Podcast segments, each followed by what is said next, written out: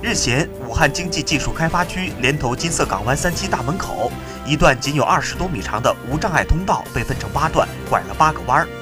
业主认为婴儿车和轮椅从该通道经过时难度很大，吐槽这一设计为山路十八弯。